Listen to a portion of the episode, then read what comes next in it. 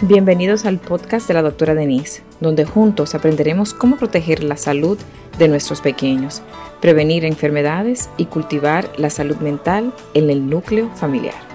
Cada semana exploraremos casos reales, estrategias prácticas, consejos y testimonios de expertos para fortalecer nuestras familias y brindar a nuestros hijos un futuro más saludable.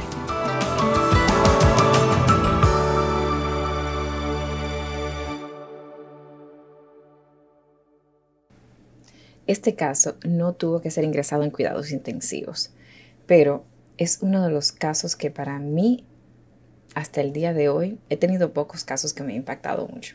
Tengo muchos casos, como sabes, soy intensivista y veo muchísimas cosas y he aprendido a, a tener que bloquear, ¿verdad? Bloquear las cosas que pasan, las cosas que veo, porque son bastante fuertes.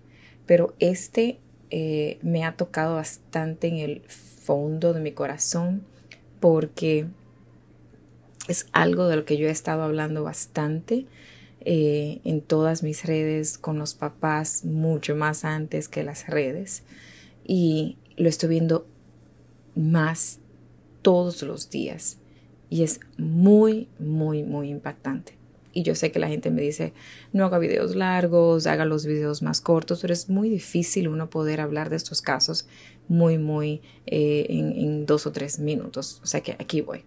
Este es el caso de una mamá que eh, la vi en la emergencia porque trajo su niño de siete años que no estaba actuando normal y ella se sospechaba que algo no estaba bien y me lo trajo a la emergencia para ver qué es lo que estaba pasando. Estaba un poquito raro, un poquito muy contento, no estaba normal, encontraba que los ojos lo veía un poquito como eh, eh, glassy. Eh, como ella decía glassy, así me decía, the eyes a little bit glassy, that he's weird, he's not acting himself, no está normal. Otra persona lo hubiera dicho, no, no, está súper bien, se veía normal, pero Claro, uno siempre tiene que escuchar a los papás porque los papás tienen ese sexto sentido que uno dice, no, a veces uno no pone atención, pero sí hay que poner atención a los papás. Y la mamá tenía toda la razón. Le hicimos los signos vitales, un poquito taquicárdico, la presión un poquito alta, pero no fuera de lo normal, respirando un poquito rápido, no tanto. Eh, y le hicimos algunas pruebas de sangre, entre esas pruebas de droga. Y salió positivo a la marihuana. La historia es que esta mamá en las últimas semanas estaba en un proyecto nuevo, de un trabajo nuevo, del que ella de verdad quería hacer. O sea, hace mucho que estaba tratando de conseguir ese trabajo, lo consiguió y le pusieron un proyecto hermosísimo. Ella trabaja en una compañía hermosa y eh, necesitaba en las tardes que le cuidaran el niño y tenía un problemita con la persona que le estaba cuidando el niño. Entonces conversó con una amiga y eh, decidieron, ¿verdad?, de que el hijo de ella se pasara las tardes con unos, una amiga que tiene los hijos más o menos de la misma edad, siete, ocho, nueve, unos varoncitos como tres de ellos juntos en las tardes haciendo la tarea y juntos hasta que ella pudiera irlo a buscar. ¿Qué pasó? Que unos días, eh, los días pasaban y venían y ella se estaba dando cuenta de que algo no estaba eh, eh, ella con el trabajo no se estaba, como ella me dijo a mí que no se estaba dando cuenta, pero que algo dentro de ella le decía como que algo no estaba normal. Y en los últimos dos días él estaba oliendo un poquito raro. El último día olía un poquito raro y que estaba actuando abnormal y ella decidió no eh, pensar mal. Ella creía que no quería pensar mal, pero decidió traerlo a la emergencia para ver si algo estaba pasando. ¿Verdad? Como que una historia como, como de película. Justamente, como le digo, lo llevó y eh, sí confirmamos que el niño tenía marihuana. ¿Qué pasó? ¿Qué pasó? Bueno, lo que pasó fue que los niños de 7, 8 y creo que 10 años, el otro niño, se encontró porque al final con la investigación que se hizo, encontramos que los niños estaban fumando marihuana en la casa en la tarde. ¿Cómo pasó eso? Después de cierta investigación, los niños encontraron marihuana de los padres y decidieron jugar con ellos en las tardes y comenzaron a fumar. Y esto lo que a mí me impacta, usted pero doctor, usted trabaja con tantas cosas, con tantas personas, que si se mueren, que si trasplante cardíaco y tantas cosas tan fuertes. Claro que sí, claro que sí, totalmente.